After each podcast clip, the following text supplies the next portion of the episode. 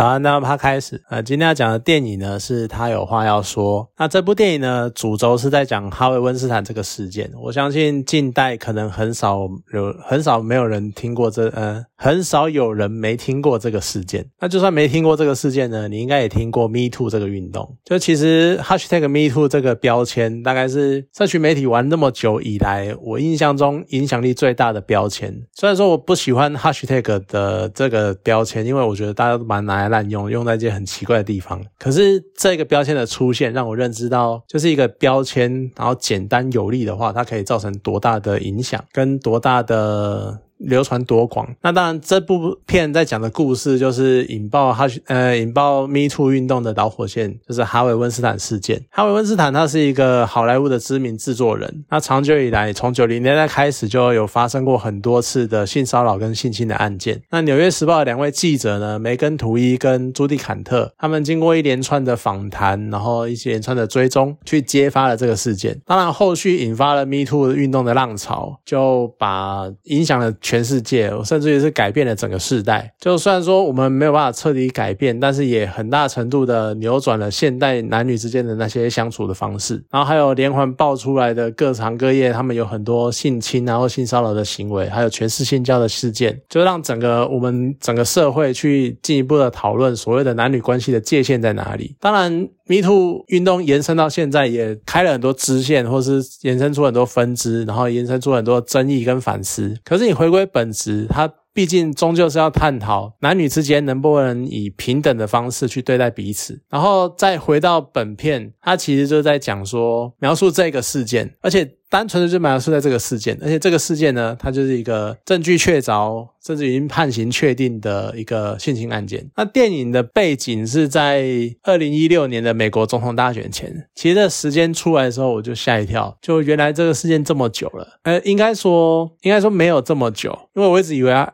Me Too 运动感觉好像很久，可能已经十年以上了，就没想到才五六年。我觉得可能真的这几年发生太多太多事情。然后他在描述那个《纽约时报》的记者，他们接到了匿名的爆料，然后开始在。调查这个整个案件，其实看着我就会觉得说，记者在追踪案件的过程，其实很像侦探在办案，就他们也是要到处找线人啊，或者是找证人啊、关系人，然后从他们的言谈跟词语之中搜寻蛛丝马迹，然后去寻线找出事件的真相。就你去回想，我之前看过一些报道小说，像是《巴拿马真相》或是《恶血》这些呢，其实看着你就会觉得说，他们其实很像侦探小说，只是差别在于侦探小说它可能是虚构的故。但是记者的报道是发生在真实事件的新闻。你看，像警方或是侦探，他们在。他们能够把犯人逮捕，靠的是社会赋予政府，然后政府再给予警察的公权力。可是你记者靠的，他没有这些东西可以靠，他靠的呢就是信用。我单纯用我报身报社本身的信用，或者我记者本人的信用程度去指控你这个人做出了什么事情，再加上警方他们去逮捕犯人，他们依循的是法律，就是有明确的规范，然后告诉你应该做出什么事情，然后应该准怎样怎样。可是记者呢，他们。们去揭发的事件的真相，有时候凭借的标准不只是犯法而已，有时候是凭借的是更高的道德标准。他们违反了更高的道德标准，然后所以记者把他们报道出来。所以说，你再从这个层面去看的话，你就可以说，每一篇的报道文学，或者是相关的电影，甚至于每一篇的报道本身，他们都在强调第四权这一个新新出现的名词的存在的必要性。这其实第四权的重要性对应。记者本身的门槛，你又会觉得说，好像有时候会觉得不对等，因为警察拥有公权力，但是他们又需要受训，那么他们会需要很长一段时间去调整，或者是去集中训练，然后告诉你一些行为准则。可是记者呢，他们不需要，他们通常。你只要想成为记者就可以去了，而所谓的受训呢，其实也就是你在工作中借由累积你的工作经验，慢慢建立起来你自己的行为准则。所以说，那个受训的强度或者是门槛是不一样的，而且。警察他们虽然说有时候警察也是会滥用公权力，可是他们还是会有明确的法律的框架去框住他们，去告诉他们你不可以这样做，你不可以那样做，你不能超出这个限度。但是记者呢，相信有两个概念，我们常常听到的叫做言论自由或是合理怀疑，这两个呢常常会被拿来滥用，成为某种挡箭牌，就等于说我只要拿出这两个东西，我就可以想讲什么就讲什么，想写什么就写什么。可是你要了解。就是一篇报道出去，它造成伤害的速度是比你我想象的还要快的。可是你被拿来当挡箭牌，然后就造成可能原本你认为的加害者，他其实是受害者，可是他已经没有办法再挽回什么，因为整个报道出去之后的那个伤害已经造成了。所以说你要避免这些呢，你就建立在。记者本身，他如何去认知到他在做的事情，他有多大的影响程度，以及他如何将自身的信用跟道德要维持在一个比一般人还要高的标准。其实你看，随着近年在。再搭配，另外就是目前网络兴起嘛，然后我们开始出现一个更新的名词，叫做第五权，就有点类似所谓的公民记者，任何人都有报道事情的权利。可是这个东西的出现，当然你可以说我们能够更无所限制的去揭发每一件事情背后的样貌是怎样，但是呢，它也将信任这件。事情推向人类，尤其是有史以来的一个极限，就是实际上人类的一切，人类社会的所有的体制、所有的制度，都建立在信任上。那当出现一群人，他们开始滥用这个信任的时候，他就有可能反向的让民把，不但是他会把民众推得更远，甚至于有可能让民众开始。去怀疑整个制度的问题。既然你这个制度是建立在信任上、信任基础上的，当这个基础开始崩坏的时候，就有可能导致整个人类社会体制的崩坏。所以说，你在电影里面就可以看到这些电影中的那些《纽约时报》的报社主管。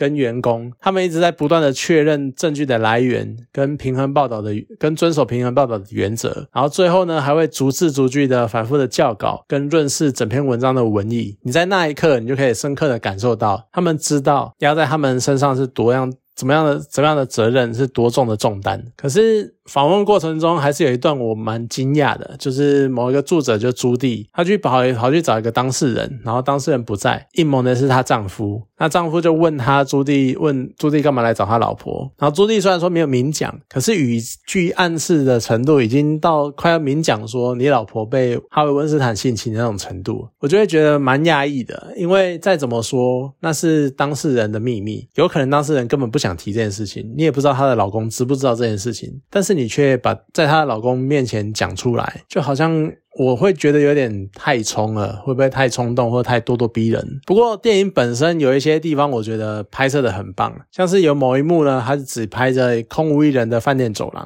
然后去搭配事件发生的当下，哈雷温斯坦跟某个意大利女模的两个人之间的对话的录音。然后还有另外一幕呢，是只有凌乱的饭店房间，然后搭配受害者他在描述整个事情经过的那个时候的旁白。那你看那个时候，你就只有听到声音，然后跟看到场景，然后你。你可能就会不知不觉的去投射人物在画面中，甚至于有可能你就是把自己投射进去，然后你就可以感从，有点像是你可以感同身受，用想象力去填补那些他们在里面做的一些很丑陋或不堪目入目的那些景象，然后你可以去想一下，就是如果今天受迫害的是你。那你会怎么该怎么自处？你该怎么面对这些处境？那两个记者都是女性，然后他们都有女儿。那最后决定公开身份的第三个，就是那个受害者，她也是三个女儿的妈。我觉得我不知道这个是剧情的改编，或是真的实际上他们就是都有有女儿这样子。可是我觉得这一点其实也点出来，他们在追查整起事件的时候，他们应该都是考虑到。女儿以后将来长大了要怎么办？他们其实都是某种程度上是为了女儿，塑造一个女儿能够更好去生活在这个世界上的环境。就像梅根图伊对受害者说的：“我无法改变你们过去发生的事情，但是我们可以一起保护其他人。”还有就是像那个受害者梅登罗拉，呃，罗罗拉梅登，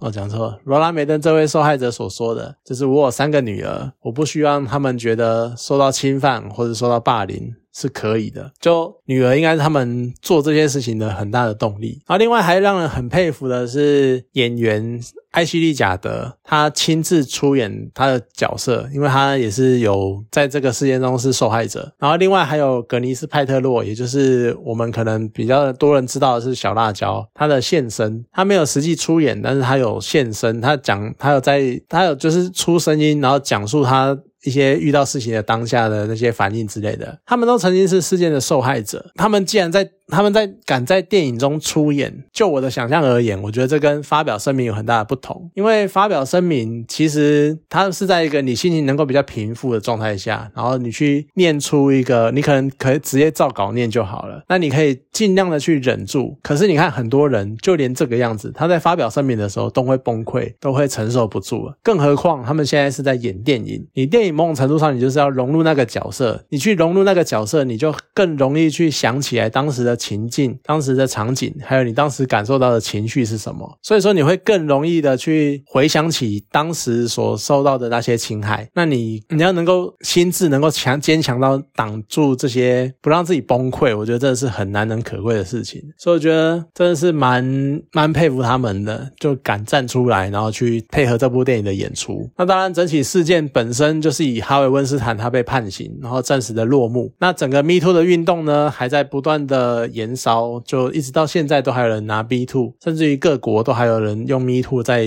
做一些呃声明或是反抗某种体制。也许运动本身充满了很多面向，可是希望这一切的。争议还有论战，我希望他最后能够导向，让所有人都了解到，我们要去更尊重彼此的差异，然后尊重彼此的平等性，或者是希望至少我们能够朝那个方方向再往前迈一步也好，就希望至少这个运动能够有它的意义在，那让当然最基本就是男女能够更平等一点。好了，那今天这部电影呢，我就讲到这边，好，谢谢大家。